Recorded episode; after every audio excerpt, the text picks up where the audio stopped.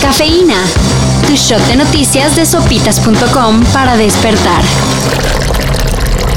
Y en la sección Cosas locas que pasan en México, los magistrados del Tribunal Electoral del Poder Judicial de la Federación convocaron de sorpresa a evaluar el desempeño de su presidente, José Luis Vargas. Y tómala, que lo destituyen. Algo que muchos ya pedían a gritos, ya que el magistrado presidente tiene pendiente esclarecer asuntos relacionados con su patrimonio. ¿Qué más inédito se puede poner este asunto? Así.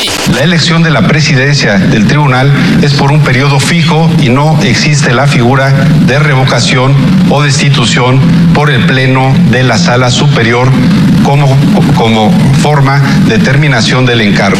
Al más puro estilo AMLO. Vargas salió a declararse el presidente legítimo. Seguimos con notas sorpresivas. Sin decir agua va, el gobierno de México demandó a 11 grandes fabricantes de armas en Estados Unidos por supuestamente ser negligentes y facilitar el tráfico ilegal de armamento a nuestro país. La respuesta del gabacho llegó de parte de la Asociación Comercial de la Industria de Armas de Fuego, la cual acusó que México busca chivos expiatorios para justificar el fracaso institucional del combate a los cárteles de la droga. Tú no trabajas, Kansas. Te lo juro por este que me pongo al parejo tuyo, como buen amigo que quiero ser. Pero no se enojaron, ¿eh?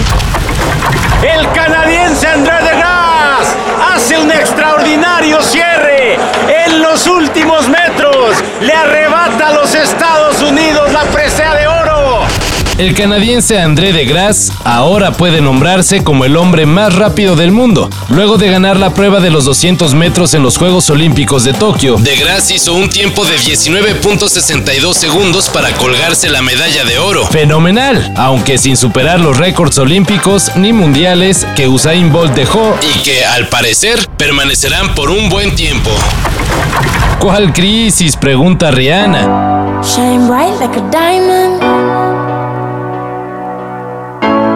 Shine bright like a diamond. La cantante de Barbados dejó atrás a los que presumen millones. Ella es una de las pocas mujeres billonarias que hay en el mundo, señala la revista Forbes. Con solo 33 años, Rihanna posee una fortuna valuada en 1.700 millones de dólares. ¿Solo por cantar? No. Además de cantante y actriz, Rihanna es dueña de uno de los más grandes emporios de productos de belleza. Y con ella como imagen de marca, pues cómo no. I knew that we'd become one right away.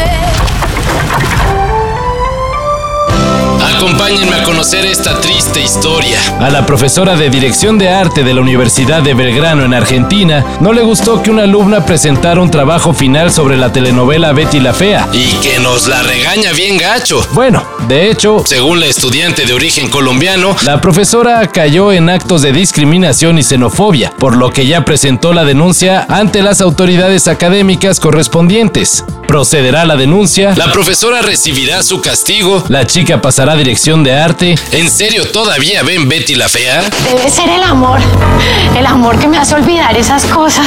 No se pierdan el próximo capítulo de esta historia. Si es que lo hay. Para esto y mayor información en sopitas.com. Cafeína. Shot de noticias de sopitas.com para despertar.